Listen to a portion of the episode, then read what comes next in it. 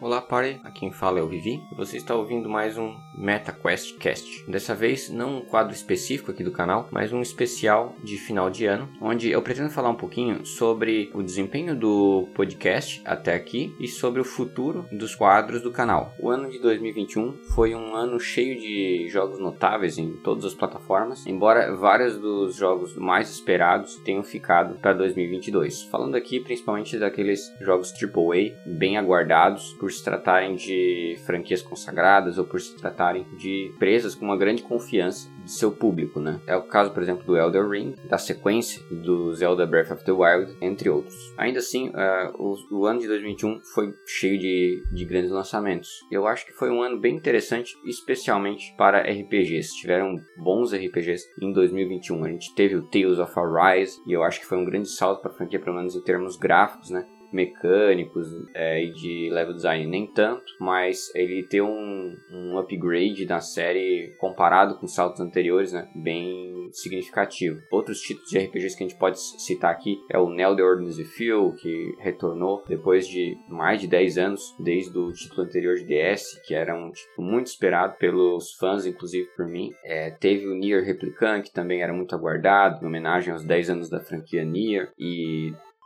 que se consolidou e foi um projeto possível, já que o Automata ele se deu muito bem né, no mercado. E tantos outros, né? Shin Megami Tensei 5 da Atlus também, que foi um outro salto na série. A gente não via um título é, em console de mesa já fazia muito tempo, né? Desde o Shin Megami Tensei 3. Teve um grande upgrade também Monster Hunter Rise. Vários indies né, de RPG tivemos esse ano, como Loop Hero, tivemos um action RPG brasileiro também muito bom, Unsighted e vários outros. Então acho que foi um ano especialmente bom para RPGs, mas não só, né? A gente teve muitos jogos bons em outros lugares também, como por exemplo Deathloop, né, em Immersive Sim, FPS, é, o Metroid Dread também para plataforma 2D, Metroidvania e várias outras coisas que foram surgindo aí no decorrer do ano, Psychonauts 2, é, Forza Horizon, enfim, eu acho que tiveram grandes lançamentos AAA e também grandes lançamentos importantes indies no ano. Então, acho que foi um ano muito bom para diferentes gostos, né? Mas diria que especialmente para RPGistas teve muito RPG bom em 2021. E eu gostaria de deixar um, um espaço nesse episódio em particular para falar um pouquinho sobre o que eu espero cobrir ainda de jogos em 2022, sobre um pouco da natureza desse podcast, né? Que ele surgiu aqui em 2021 e sobre principalmente os quadros do canal, né? Como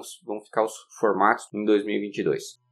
Então, começando para valer aqui o podcast, eu gostaria de começar falando sobre a proposta do, do podcast como um todo, né? O, o, podcast surgiu assim meio de repente, não teve um episódio em que eu apresentei a proposta geral, então eu vou deixar aqui esse espaço para explicar um pouco qual é que é a natureza desse podcast, né? A minha ideia, inicialmente em criar esse podcast, foi de fazer dois tipos de conteúdo específicos no canal. Primeiramente, eu queria um espaço para trazer em português e de uma forma mais dialogada, assim, assim, uma, que dê para apreciar em, de uma forma mais fácil os, os, conteúdos que eu trabalho de teoria de jogos, de game design, nos textos em que eu escrevo em inglês para Super Jump. É, os meus textos da Super Jump eles ficam no Medium e são publicados, né, distribuídos pela Super Jump. E lá eu escrevo os textos que mais me dão trabalho, assim, mas que eu mais gosto, tem a ver com game design e teoria, filosofia de jogos, etc. Onde eu trato assuntos mais abstratos que não abrangem exatamente um jogo, mas abrangem toda uma série de categorias, nos faz pensar sobre conceitos de jogos, né? Por exemplo, o que é um jogo? Um jogo precisa ser divertido, um jogo pode ser arte, é... o que é um RPG, o que é um jogo uh, de immersive sim, o que é uma filosofia de design, qual a relação dos videogames com outras mídias como cinema, literatura e assim por diante, né? Então são assuntos mais abstratos que envolvem videogames e que envolvem vários exemplos de jogos, né? Transpassam vários jogos, mas dificilmente eu trato de um jogo específico lá, é, a não ser que tenha um assunto muito peculiar que um jogo é, traga como um bom exemplar, né? Como um bom exemplo daquele tipo de fenômeno dentro da mídia dos videogames. Mas isso é bem difícil de acontecer. E esse tipo de conteúdo, ele não se encaixa tão bem, geralmente, com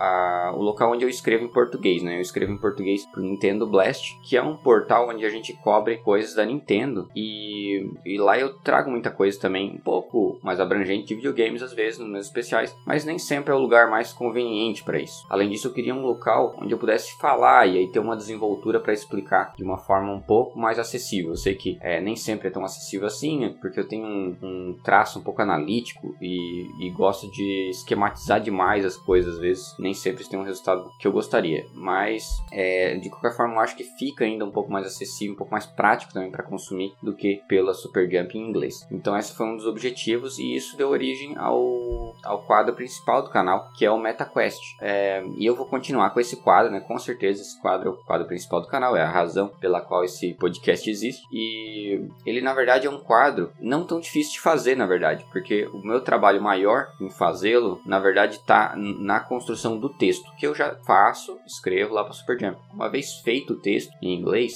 eu releio ele e esquematizo mais ou menos na minha cabeça, um pouco no, no papel, assim, tópicos, e aí eu explico ele em português é, de forma um pouco mais cadenciada aqui no podcast. Então ele não é tão trabalhoso de se fazer. O quadro mais trabalhoso, na verdade, do canal, sendo bem sincero, é o quadro Metacrítica. Mas o quadro Metacrítica também é um quadro que eu gosto muito e que é a segunda motivação para eu ter feito esse podcast. E qual é a ideia do Metacrítica? A ideia do Metacrítica é fazer uma espécie de balanço qualitativo das críticas de um determinado jogo. Eu sempre senti falta disso. Porque às vezes eu, eu queria saber como era a opinião crítica sobre um jogo, mas só a nota, a média da nota dele, não bastava. Porque aquela nota ela não diz muito. Tem vários fatores para aquele jogo ter aquela média. Ele pode ter, é, pode ter 70 de 100, né? 80 ou 90. E o que, que isso significa? A gente tem uma certa noção do que significa, mas para aquele jogo em particular a gente não sabe exatamente por que, que ele tem aquela média, né? Por que, que ele ficou com aquela média, o que, que aconteceu. Então, é, na prática, o que, que você teria que fazer? Teria que ir lá e ficar cavando aquelas reviews e lendo uma por uma, ou lendo várias delas, né? Com algum tipo de organização. E isso não é uma tarefa fácil de se fazer, porque normalmente são muitas reviews, né? Então, se você entrar no OpenCritic, no Metacritic, são muitas vezes passa de uma centena. Então,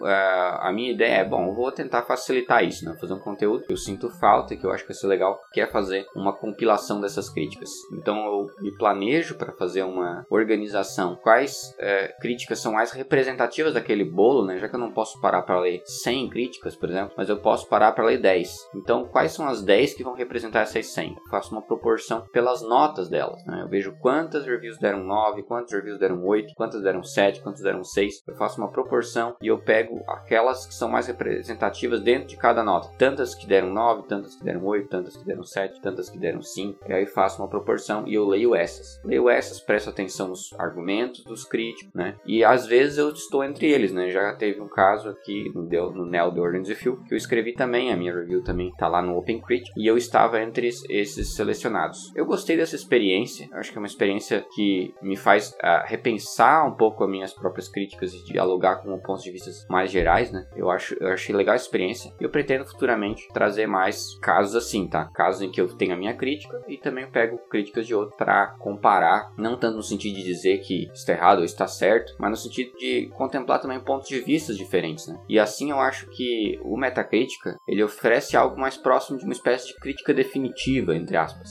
Definitiva nunca é, sempre vai ter algum ponto de vista que é razoável, bem embasado, que acaba não sendo contemplado de alguma maneira. E também, às vezes, eu não consigo captar direito algum argumento bom, né? Ou uma coisa foge à vista de algum crítico, então nunca é definitiva mesmo. Mas eu acho que é uma crítica, ainda assim, bem abrangente, né? E que se aproxima mais de uma ideia de crítica definitiva. No sentido de que é uma. É, de que ela abrange não só o meu ponto de vista, mas também outros pontos de vistas aí concorrentes de diferentes proporções, né? Tentando criar uma, uma crítica mais abrangente. Eu acho que isso é bem legal para, pelo menos eu, né? Eu gostaria de ver mais isso e foi uma das razões de eu ter feito o quadro, que dá uma um, é quase um trabalho de curadoria, né, de críticas publicadas, né? Então acho isso que é um trabalho que eu gosto bastante de fazer e eu pretendo continuar a fazê-lo em 2022. É, atualmente ainda, inclusive, é o quadro que eu tô mais gostando no em 2021. Ele é o mais trabalhoso de fazer, porque tem, exige toda uma série de leituras e também de organização, né? Porque como eu falei, eu tenho essa analiticidade, então cada coisa que eu leio, cada review que eu leio, eu vou esquematizando em tópicos, divido, tento sintetizar os argumentos ali em,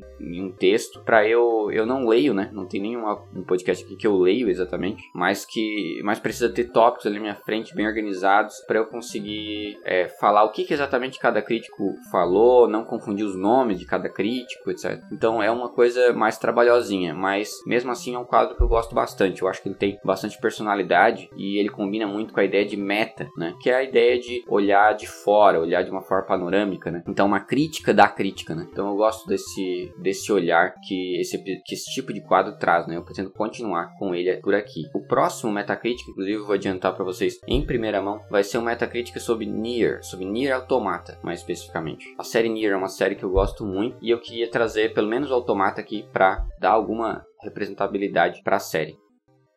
É, uma coisa que vale salientar é que é um quadro bem trabalhoso de se fazer. É natural que né, eu não vou conseguir fazer, não vou conseguir fazer metacríticas de jogos muito recentes. Mas isso também tem a ver com a natureza do canal. Porque quando eu criei o, o podcast, por todas essas duas razões, que é o de cobrir conteúdos de game design que eu faço e também é, cobrir crítica de críticas, eu já tinha em mente que eu queria fazer um conteúdo que fosse de pauta fria. Quer dizer, um conteúdo que não depende de momento. Não é aquela coisa de notícia e tal, o que está acontecendo, é, o que, que tá. Acabou de lançar o jogo, né? Como é que tá o jogo e tal. Eu, não é esse tipo de conteúdo que eu quero me focar aqui no canal. Então, o que eu quero trazer aqui é uma coisa mais ponderada, depois de passado algum tempo, né? Já lançado o jogo, já tendo várias críticas sobre o jogo. E aí? Vamos parar, vamos fazer um balanço. É, que, que esse jogo trouxe, né? O que, que, tem de interessante aí? Agora que ele já maturou um pouco na indústria, né? É, a minha proposta é refletir um pouco sobre isso. Então, tanto do ponto de vista de, dos MetaQuests quanto do ponto de vista de Metacritic, é, eu vou estar tá evitando pegar coisas assim muito recentes ah, no calor do momento, né? E até porque é um pouco inviável com o próprio formato. Por exemplo, para fazer uma metacrítica, precisa ter vários reviews acumulados já sobre aquele jogo. Por exemplo, Final Fantasy XIV and Walker ainda estão vindo análises dele deles, dele, né? Já tem aí algum volume de análise, cerca de uma dezena de, de análises dele, mas certamente vão ter muitas outras ainda. É, depois de um certo tempo, onde já tiverem várias críticas do Endwalker, possivelmente inclusive uma minha também, é, eu vou parar fazer um balanço dessas críticas. Enquanto não tiver isso, não tiver um volume bem grande e, e que eu veja assim, não, é, não precisa necessariamente ter um volume grande de reviews, mas tem que ter um momento em que eu pare e olhe e comece a perceber, não, eu acho que agora já está chegando mais ou menos no, no ápice aqui das reviews. Não, dificilmente vai ter outros portais aí, que, muitos outros portais que vão fazer review ainda. Aí eu paro, faço uma média e faço a Metacritic, certo? Então um dos, uma dos espíritos do canal aqui, eu diria, é justamente essa ideia de pauta fria. É uma coisa mais ponderada, reflexiva, sobre uma coisa que já lançou, já tem um tempo, já maturou, e agora dá pra gente parar, pensar, frio, não no calor do momento, é, no que, que o jogo conseguiu entregar, o que, que não conseguiu, o que, que funcionou, o que, que foi interessante, e tal, dá pra gente pensar e tirar do jogo é, de mais produtivo, enfim, né? Isso vale tanto pro MetaQuest quanto pro Metacritic. Então, é, em 2022 eu pretendo continuar com esse quadro, com certeza, e também com o quadro MetaQuest.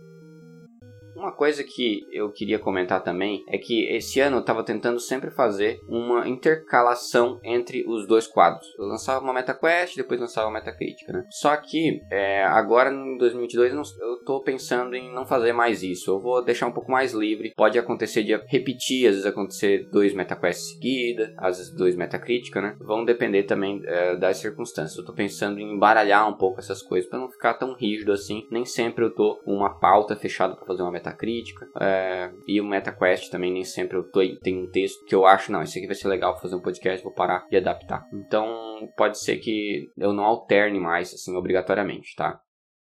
E claro, tem alguns quadros novos por aí, né? Tem um quadro que já apareceu aqui no canal timidamente, que é só a parte 1, do Party do Vivi, que é um quadro que eu achei bem legal de fazer com meus amigos que também produzem conteúdo, que são, produzem conteúdos muito bons, né? De, e conhecem bastante RPG, que é um quadro para falar sobre RPGs e fazer uma síntese, né? Do que saiu de RPGs nos últimos dois meses que a gente jogou. É um quadro que ele é um pouco mais panorâmico, ele não é tão aprofundado, mas eu acho que ele, ele capta um, um espírito um pouco lateral do canal, mas que também tá ali é, latente, que é um espírito um pouco mais RPGista, né? Por conta do nome do canal, da entrada do, do canal e, e, pelo meu gosto pessoal também por RPGs. Então eu acho que é uma programação que eu pretendo manter ainda, só que ela é um pouco mais trabalhosa. Eu ainda tô é, me adaptando com essa ideia de ter que editar mais áudios além do meu próprio no, no podcast. Nem sempre também é fácil de juntar essa galera, porque todos eles produzem conteúdos também, né? Um é o youtuber, escrevem tal para portal, então trabalham, né? E tudo mais, então nem sempre é fácil de juntar todo mundo uma hora para gravar e depois ter esse trabalho um pouco maior de edição. É, mas ainda assim é um quadro bem interessante que eu pretendo continuar. Né? A, a, princípio eu estou pensando em fazer ele a cada dois meses. Vamos ver se eu consigo manter essa meta. Uma última coisa que eu queria falar ainda nessa, nesse âmbito dos formatos do podcast é sobre um especial que eu vou chamar de MetaQuest Awards. O MetaQuest Awards tem um espírito semelhante com o Metacrítica, só que em vez de fazer uma crítica das críticas, eu vou estar tá fazendo uma, uma avaliação, digamos assim, das premiações de jogos,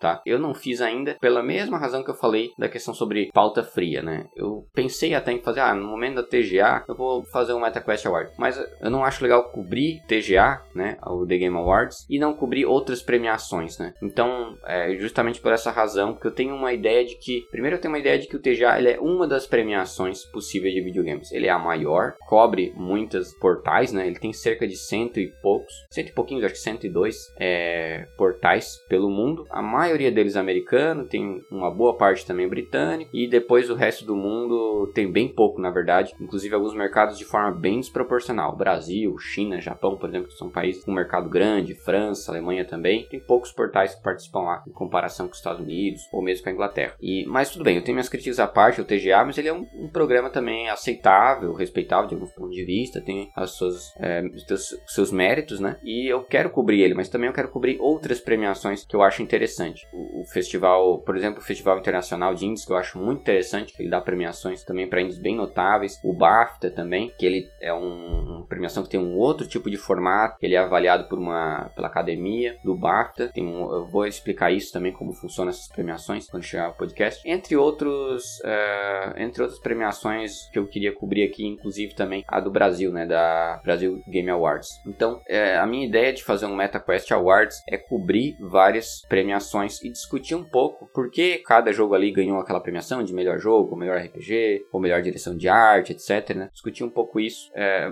de uma forma um pouco semelhante com o que eu faço com Metacritic. Então eu, eu vou estar tá bolando isso também. Só que o, a questão é que essas premiações, mesmo se tratando dos jogos de 2021, não saíram em 2021, né? Não todas, pelo menos. Por exemplo, a TGA e a BGA saíram em 2021. Mas o BAFTA, por exemplo, e o IGF, que é o Festival de Indies, são premiações que costumam sair só lá para março, começo de março de 2022. Então, é, eu tô pensando ainda se eu vou fazer como um todo, assim, um, uma programação só, ou uma parte 1 e uma parte 2 desse desses, é, dessas premiações, tá? Talvez eu lance uma, uma primeira parte no começo do ano e depois lá, depois de março, eu lance uma segunda parte do MetaQuest Awards. Eu vou ver como é que vai ficar esse formato. Seja como for, eu estou tentando evitar de dividir em partes no YouTube. Então no Spotify ainda vão ter partes, mas quando eu for passar para o YouTube os podcasts, eu vou tentar sintetizar essas partes em um só, tá? Eu acho que vai ficar mais legal assim para consumir e para ficar lá na biblioteca. Então essas foram acho as observações gerais que eu queria falar sobre o formato podcast. Por último, então, eu queria aproveitar para dar um feliz ano novo para todos que pararam para ouvir podcast ou então que não pararam, né? Ficaram fazendo essas coisas, mas ouvindo podcast em simultâneo. Queria agradecer a todos vocês que deram atenção, né, pro podcast, que gostaram dos episódios ou que não, que me mandaram também elogios, críticas. Poxa, é, vocês não sabem assim como é gratificante depois que você lança um episódio, é, ver alguém que chega assim em privado, falando para mim, ah, gostei muito do episódio tal e conversa comigo, né, sobre assuntos e tal, aprofunda temas. Eu sempre gosto bastante de debater também questões mais teóricas de videogame. Então, quem se interessa por isso também fique à vontade de me mandar mensagem para falar comigo no Twitter, etc. Então, eu tenho só a agradecer assim esse todo esse apoio que vários de vocês têm me dado e pelo tempo que vocês têm despendido assim para ouvir esses podcasts, né? São coisas que eu gosto bastante de fazer. Nem sempre eu consigo ser tão pontual como eu gostaria, principalmente agora no final do ano. É, surgiu muita coisa para fazer por conta de namoro, de trabalho, de família, enfim, e também jogos, coisas que saíram aí no final do ano que eu fui cobrir, fiz review e tal. Então, muita coisa, nem sempre consegui ser tão pontual quanto eu gostaria. Ainda assim, eu quero continuar mantendo um padrão de pelo menos 15, a cada 15 dias publicar alguma coisa. Então, tenho só agradecer. É, pelo que eu tenho notado, tem algumas dezenas de pessoas que acompanham o podcast, mais ou menos que ouvem o podcast, né? No Spotify, no YouTube um pouco menos, mas até porque o YouTube tá meio abandonado ultimamente. Eu demoro mais para trazer as coisas para lá e tal, então acho que é mais um pouco mais compreensível, mas eu fico feliz que tá crescendo também aos poucos. Então eu quero desejar a todos vocês um feliz ano novo e espero contar com vocês também no ano que vem para conversar mais sobre videogames, sobre teoria de videogames, pensar sobre essa indústria, né, que eu acho tão pujante, criativa em vários aspectos e instigante para pensar sobre cultura, sobre arte, sobre entretenimento, sobre conhecimento em geral e pensar sobre o que ela pode ainda nos oferecer.